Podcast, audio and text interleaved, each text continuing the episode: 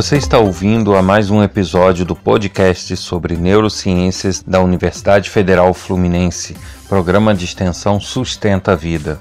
Meu nome é Adriano Freitas, sou especialista em neuroaprendizagem, que é a neurociência aplicada à educação, e pós-graduado em neuropsicologia clínica.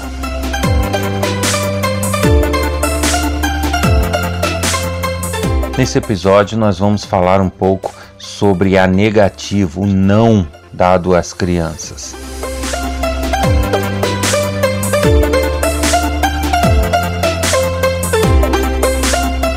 Eu tenho observado da nossa sociedade que as crianças cada vez mais estão sendo blindadas. É, elas não podem receber um não, elas não podem ser contrariadas, elas não podem se frustrar no seu dia a dia. E na verdade, isso ao contrário do que possa parecer é muito danoso, na verdade. É lógico, existem várias correntes de trabalho e de pesquisa é, ligadas à psicologia, à neuropsicologia, e que dentro da psicologia isso é tratado de diversas formas diferentes. Mas como o enfoque desse podcast são as neurociências, que é o que? É o mecanismo do cérebro, a estrutura física que a pessoa tem, como o cérebro funciona mediante as situações. Eu tenho que dar esse enfoque aos temas. E é, tendo em vista isso e não teorias apenas, é, é muito fácil a gente concluir que as crianças precisam sim se frustrar, elas precisam sim receber nãos, elas precisam sim ter contato com o fracasso, porque isso vai prepará-las para o mundo que nós temos, que não é somente de sucesso. Então, é, todo mundo sabe que as crianças elas inicialmente passam por fases de desenvolvimento, de aprendizagem, onde elas moldam a personalidade delas e o que elas vão ser quando crescerem. O próprio cérebro ele não nasce pronto, ele vai desenvolvendo mecanismos, apurando mecanismos no correr da vida, até que ela chega aos 30, 30 e poucos anos e conclui seu amadurecimento cerebral. E aí, durante todo esse processo, algumas coisas são marcantes e determinantes para formar a personalidade, formar o comportamento que esses indivíduos vão ter quando adultos. E aí a gente entra na questão do não, da frustração, do, né, do não dar certo, de não ter sucesso nas suas escolhas ou nas suas atitudes. O que nós vemos por aí são pais muitas vezes super protetores e que simplesmente se recusam a dizer um não para as crianças, se recusam a que elas passem por frustrações na vida. É, é, comum ver pais hoje em dia indo às escolas brigar porque o filho teve nota baixa. Uai! Se ele teve nota baixa, é porque provavelmente ele não fez a atividade corretamente, adequadamente. Então, é, será que é culpa só da escola, só do professor? Ou será que ele é, também errou no, na sua forma de estudar, errou no, na sua rotina diária?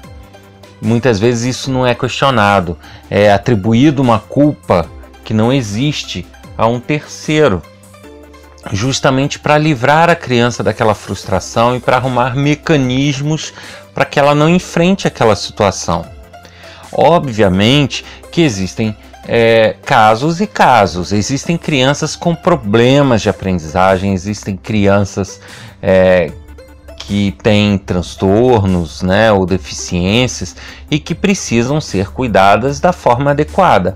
Porém, é, o transtorno de aprendizagem ele não é simplesmente o fato de que a, a criança não está aprendendo direito ou está tirando nota baixa, ela está em transtorno.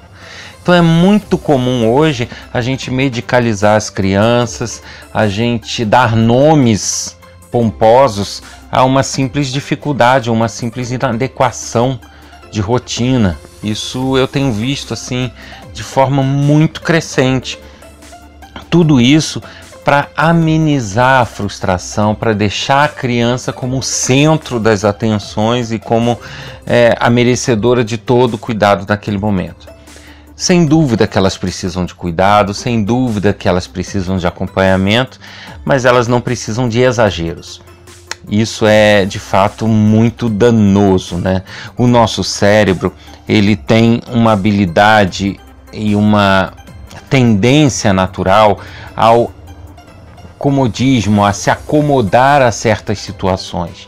Então, quando uma, uma certa situação se repete indefinidamente, esta situação ou esse comportamento tende a virar rapidamente um hábito.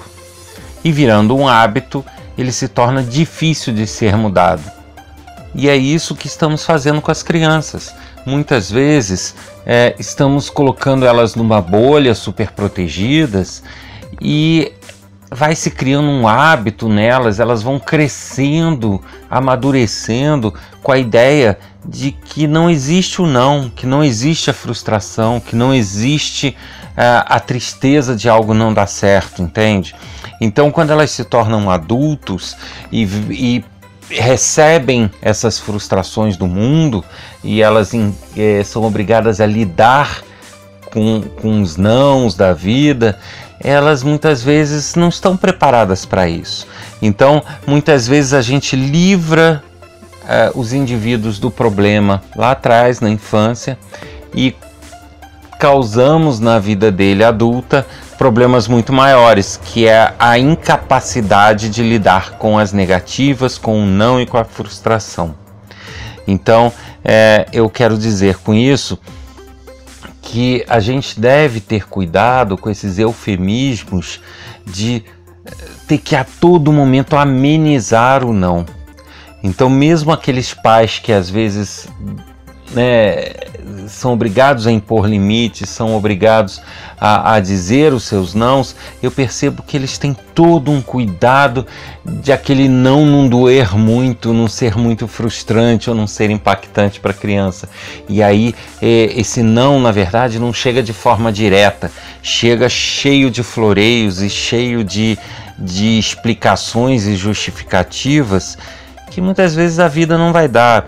Então, é, se cria jovens e crianças que são incapazes de lidar de fato com essa frustração, como eu já falei. Então, qual é o ideal? O ideal é que as crianças, desde pequenas, sejam criadas entendendo quais são os limites dela, sejam criadas sabendo ouvir o não e raciocinar sobre aquilo que gerou o não, para ver de que forma aquilo poderia ser diferente, é, lidando com as frustrações. Se ela tentou fazer algo que não dá certo, não é, é, tornar aquela frustração o fim do mundo, mas tornar aquela frustração um indicativo para ela de que ela tem que mudar algo para poder da outra vez não se frustrar. Então, este aprendizado de vida e de é, lidar com as situações, ele também deve vir da infância.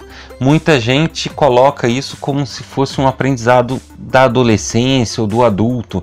Não, ele tem que vir desde a infância. As frustrações devem fazer parte do dia a dia da criança.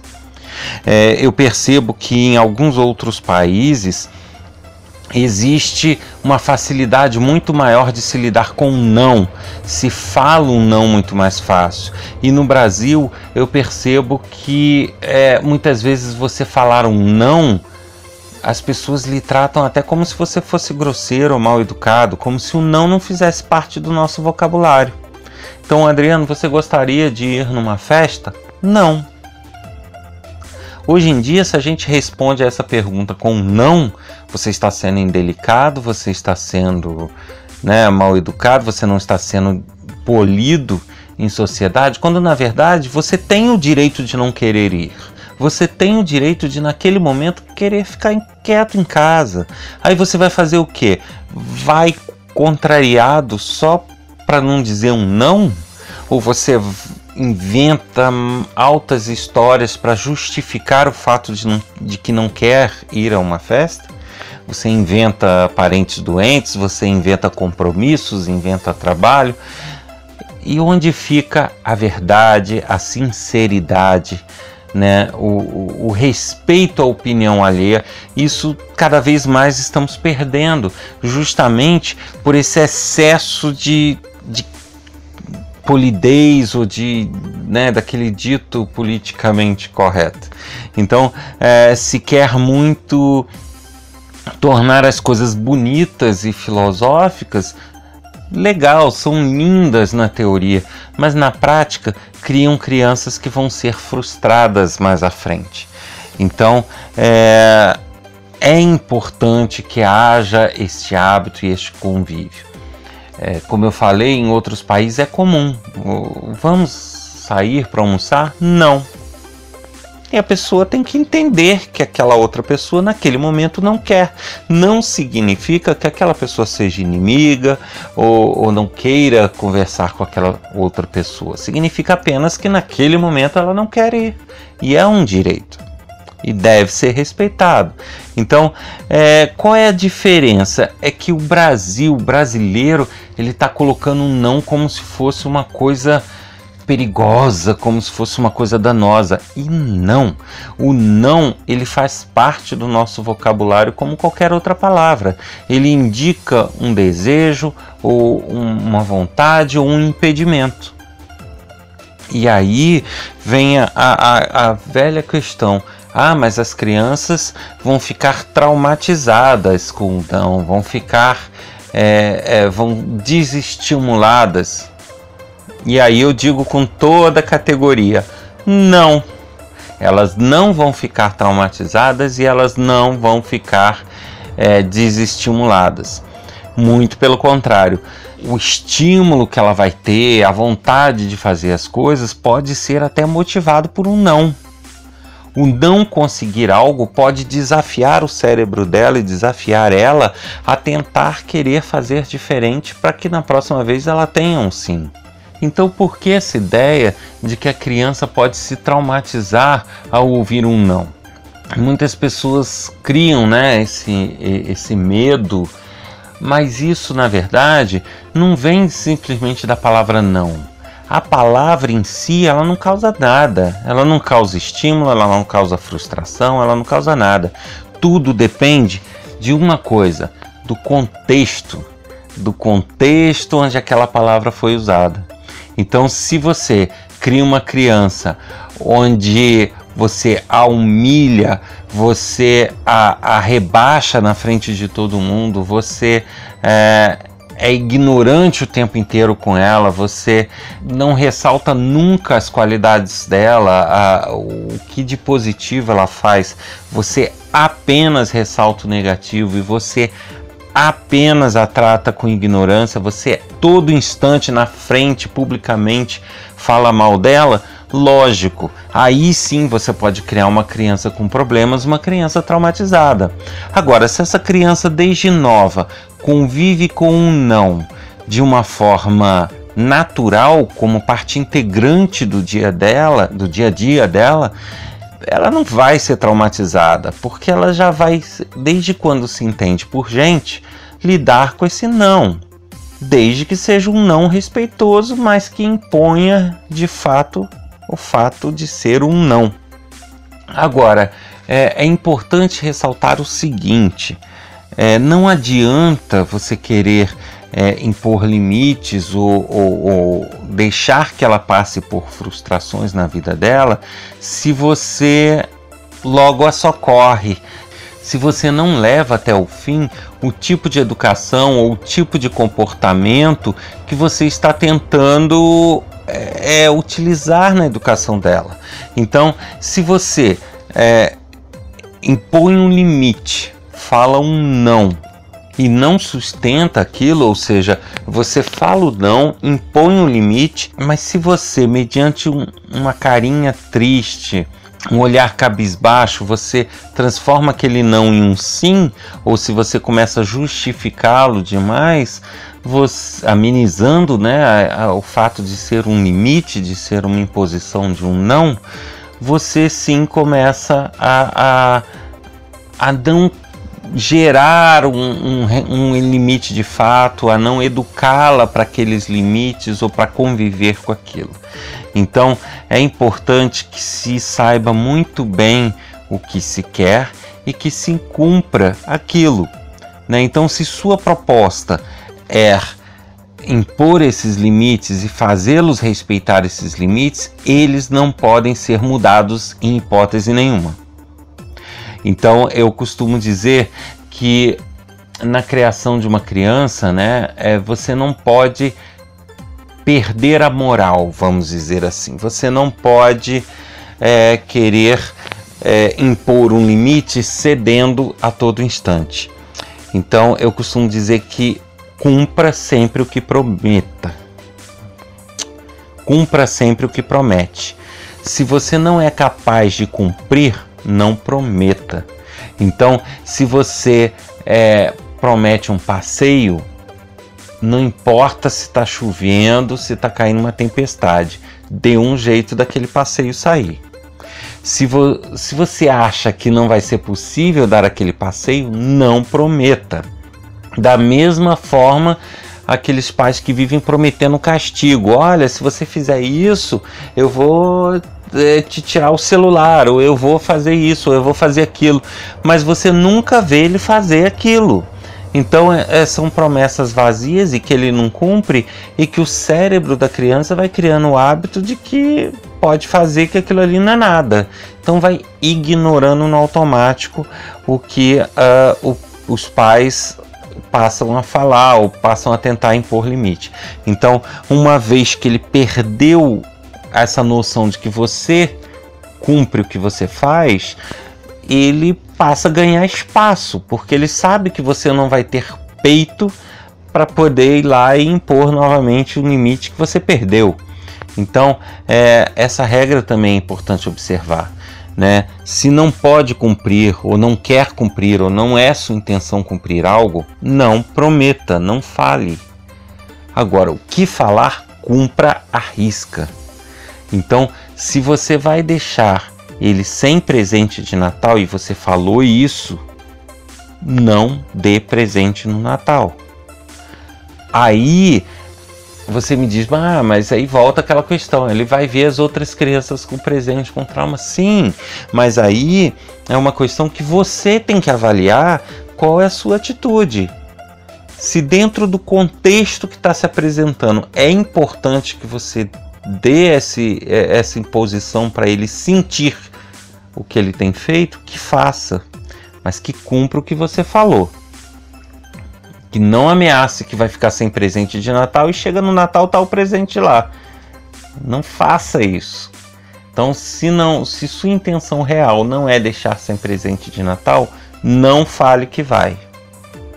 Então, é, é, é, é essa são esses hábitos do dia a dia, o hábito de não impor limite, o hábito de não fazer um não, eh, de não né, impor um não, isso tudo vai gerando realmente crianças que cada vez vão ganhando mais espaços, vão fazendo o que querem, vão se habituando como se fossem o centro do mundo, e aí o problema não é justamente na criação da infância, é mais tarde, onde ele vê que ele não é o centro do mundo, que ele vai ter sim que se frustrar e vai ter sim que ouvir muitos nãos na vida. Perfeito? Então, é, uma coisa é você impor limites e dizer um não, e outra coisa é você maltratar e humilhar. São coisas muito distintas. O não em si não é um maltrato, desde que ele venha fazendo parte do dia a dia da criança e, sendo, e seja com toda a naturalidade, com todo respeito, assim como falamos sim, falamos não. Agora, é importante observar que quanto mais tardia for a mudança nesse hábito, nessa criação, mais difícil é que ela ocorra. É, o que eu quero dizer com isso é que se você cria uma criança numa bolha o tempo inteiro sem nunca ouvir um não, e de repente, quando ela está com 10, 12 anos, você resolve começar a usar o não para ela, começa, começa a querer impor limite com 10, 12 anos, já era. Vai ser muito mais complicado, porque ela já criou todo um hábito, todo um, um processo de amadurecimento né? Porque uma criança com 10 anos já amadureceu em relação a uma que tem 3, 4. Então, é, é, ela já passou por um processo de amadurecimento, ela já está é, é, com hábitos de se considerar é, a dona do pedaço. Então, de repente, você começa a impor um não, você ali naquele momento vai criar um problema, porque ela não vem é, é, com este tipo de criação. Então, melhor do que tentar impor uma educação diferente no momento mais tardio, é você desde criança, desde bebê, fazê-la conviver com suas frustrações, com os nãos e com os limites. Perfeito? Eu, eu observo às vezes, eu acho assim terrível, não consigo entender como que muitas vezes você tem crianças que vão visitar junto com os pais parentes, né? Vão na casa de outras pessoas e não, olha, não conseguem ter limite de, de, de modo algum. Então eles estão numa casa estranha de outras pessoas e se comportam como se fossem donos daquela casa. Pulam em cima do sofá, puxam o rabo do cachorro, fazem de um tudo e muitas vezes o que me deixa embasbacado é ver os pais.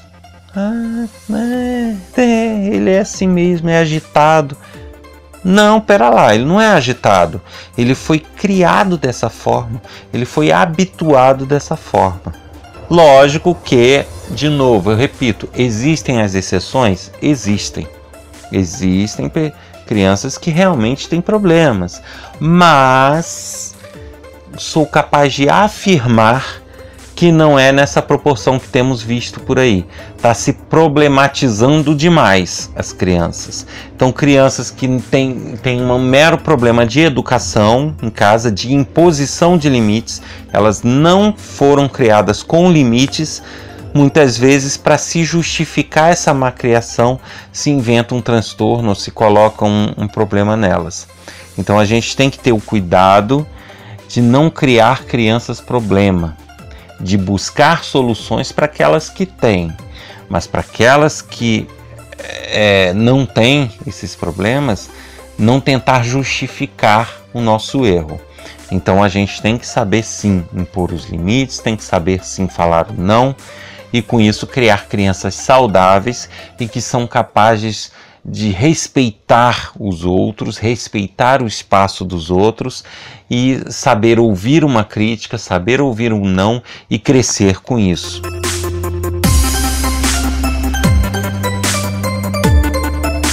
Vocês ouviram mais um episódio do podcast sobre neurociências do programa de extensão Sustenta a Vida da Universidade Federal Fluminense.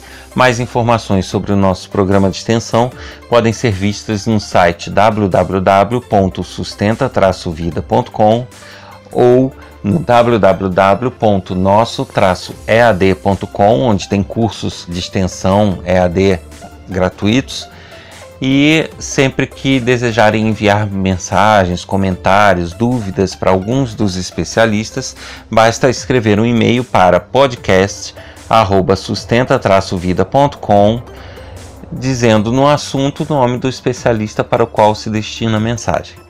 Um abraço a todos e até o próximo episódio.